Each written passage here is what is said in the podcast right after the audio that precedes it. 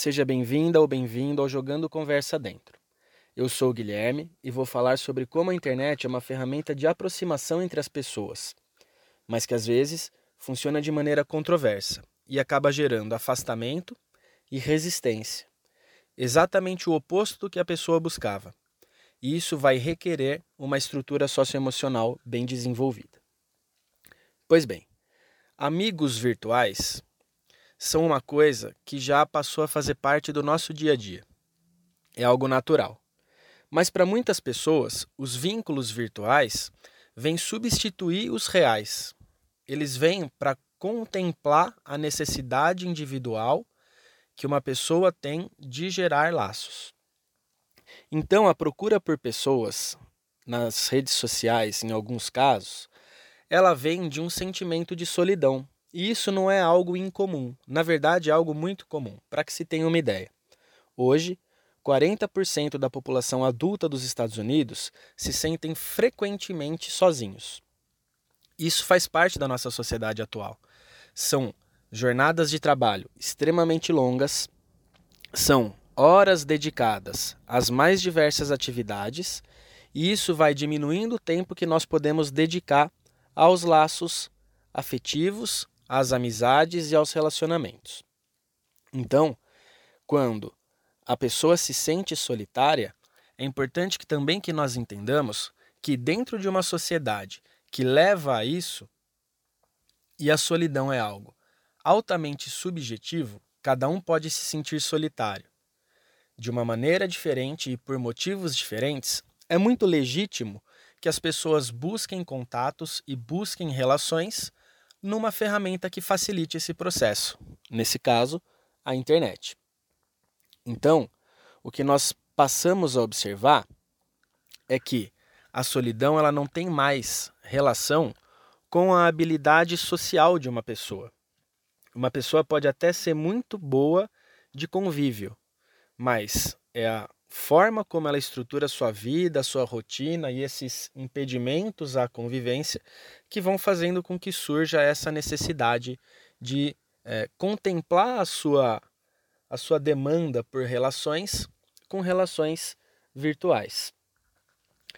A, a solidão, sem dúvida, é um sentimento muito intenso. E ela é um sentimento muito intenso porque ela é necessária para a sobrevivência desde sempre. Assim como uma dor te faz prestar atenção no seu físico, no seu corpo, e faz olhar para aquele ponto de dor e tomar cuidado com ele e perceber qual é a causa dessa dor, para que você possa ter o funcionamento ideal do seu corpo, a solidão é um sentimento que nos faz olhar não para o corpo, mas para o social. Desde sempre foi assim.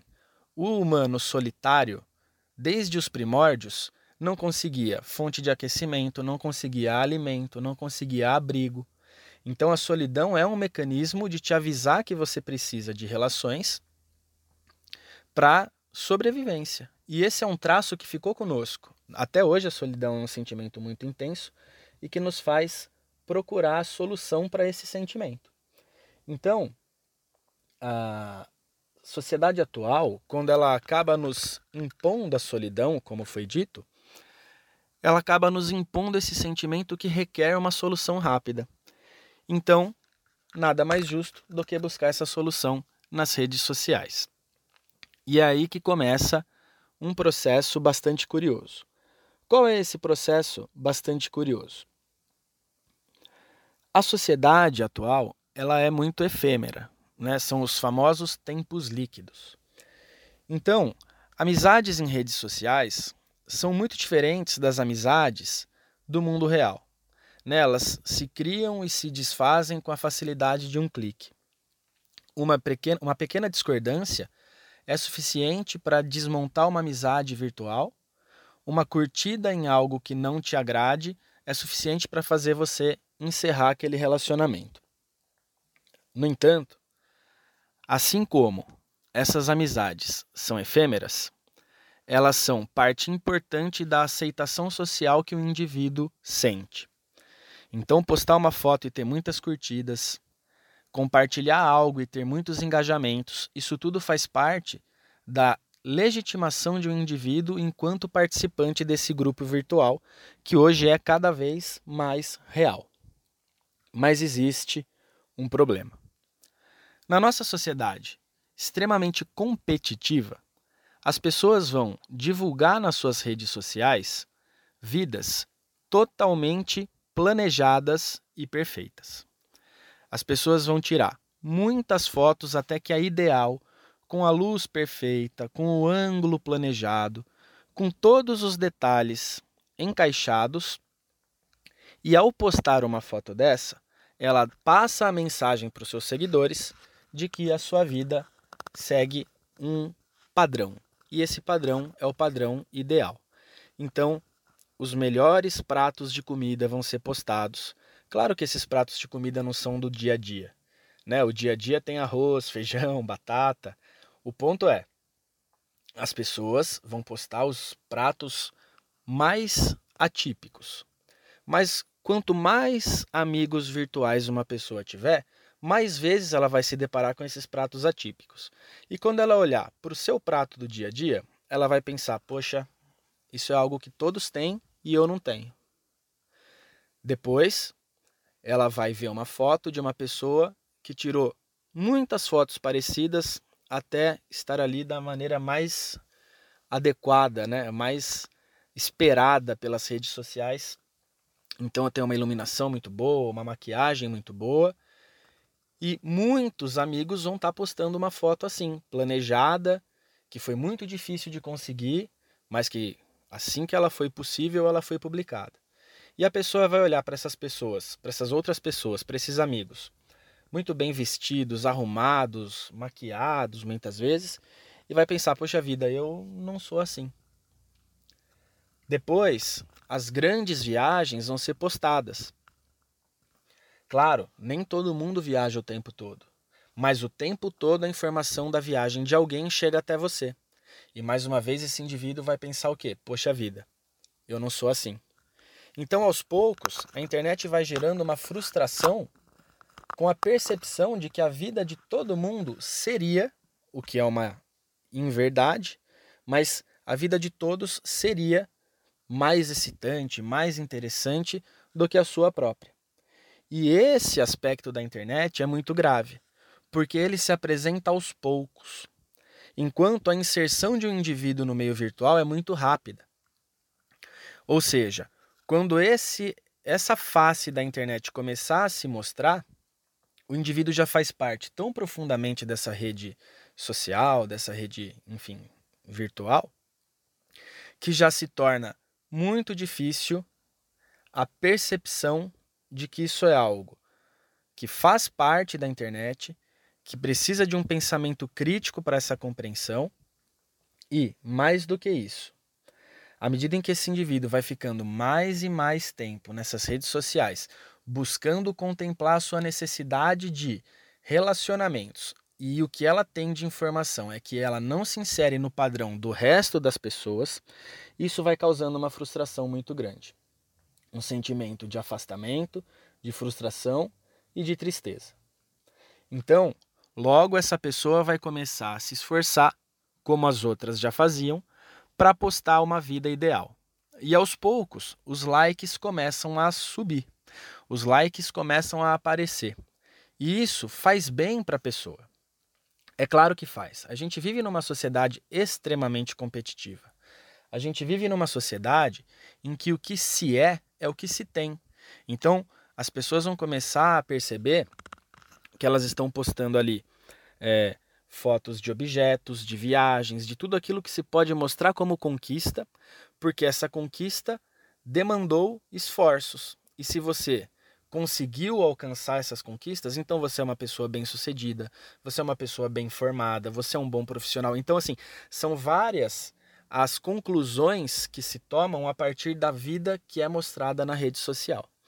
E essa tentativa de se inserir nesse grupo de pessoas que é mais aceita e que é mais, vamos chamar aqui de querida nas redes sociais, vai gerar por parte do indivíduo um personagem. E é aí que a gente tem um grande problema.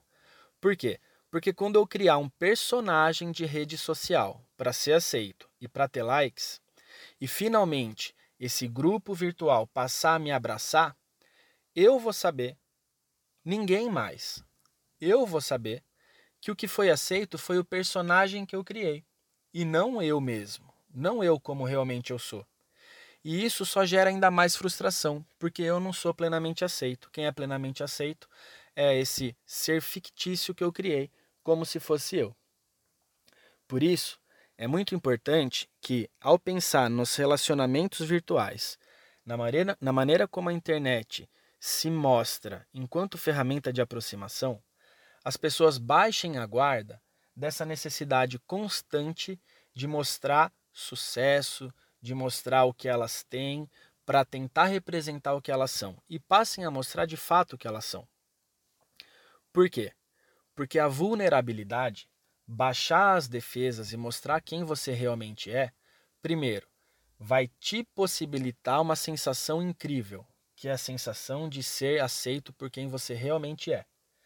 Isso é não só uma necessidade humana, né? Vamos lembrar que os laços e as relações elas são uma necessidade humana desde sempre, mas mais do que isso, vai permitir que uma pessoa se sinta aceita por aquilo que ela tem como valores, por aquilo que ela acredita, por aquilo que ela defende. E isso é um sentimento muito bom. É aí que você vai deixar de se sentir solitário. É aí que a solidão vai deixar de fazer parte. Por quê? Porque é aí que você finalmente foi aceito dentro de um grupo. E essa vulnerabilidade a qual eu me refiro, ela tem que partir de todos os indivíduos dentro de uma relação. Por quê? Porque quando apenas um desses indivíduos baixa a guarda e os outros não, há o risco de tudo voltar para aquele ponto em que uma pessoa não vai se sentir aceita, porque todas as outras estão conectadas por um um, uma subjetividade de um ideal, de um padrão, e continuam buscando esse padrão, ainda que ele não faça parte dos valores dessas pessoas. E aí, aquele que decidiu não mais fazer parte disso, baixou as defesas e disse: Eu sou assim, esse sou eu de verdade, não vai conseguir mais uma vez essa inserção. É claro, isso não é uma coisa que deve acontecer de maneira muito rápida. Isso provavelmente é algo que vai demorar muito tempo. Essa percepção crítica de que a internet não tem que ser um local em que você se divulga. A internet não tem que ser um local em que você se promove. Ela pode ser um ambiente para simplesmente gerar relações positivas. Né? E enquanto essa vulnerabilidade não for a lógica, enquanto essa vulnerabilidade não for o que as pessoas fazem e cabe a cada indivíduo ser crítico o bastante para perceber isso, você consegue ter uma estrutura socioemocional menos machucada, menos abalada, se o seu olhar for crítico em relação a isso e você souber que boa parte do que está ali é planejado e mostrado para divulgar uma imagem positiva. E não que aquela é a vida real e cotidiana de todas as pessoas e você não consegue, por um ou dois motivos, ou por mil motivos, fazer parte desse contexto. Então, para pensar uma maneira crítica e conclusiva de encarar os fatos, a internet serve de maneira muito eficiente para gerar um aumento rápido dos contatos e de relacionamentos. Mas as pessoas que vão fazer parte desses relacionamentos precisam saber que nem sempre o que está sendo oferecido pelo outro, o que está sendo divulgado pelo outro, é de fato algo real. Enquanto não houver a certeza da vulnerabilidade, pelo menos há o conhecimento de que nem sempre é algo real e de que muitas vezes você está diante de um personagem e aquele padrão não precisa ser atingido por você, vai gerar muito menos estresse nessa busca por contatos virtuais. Claro, a gente poderia discutir o quanto tentar contemplar a sua necessidade por relações em ambiente virtual é algo que deveria ser evitado. Afinal, as relações humanas e o contato humano é algo muito importante. Mas esse não é o objetivo dessa fala. Nesse momento, o grande ponto é deixar claro que você não precisa se cobrar e nem precisa se transformar para ser aceito em redes sociais, uma vez que ali existe um padrão sendo seguido e, afinal, se esse padrão está sendo seguido é porque ninguém é o padrão e ninguém precisa ser esse padrão.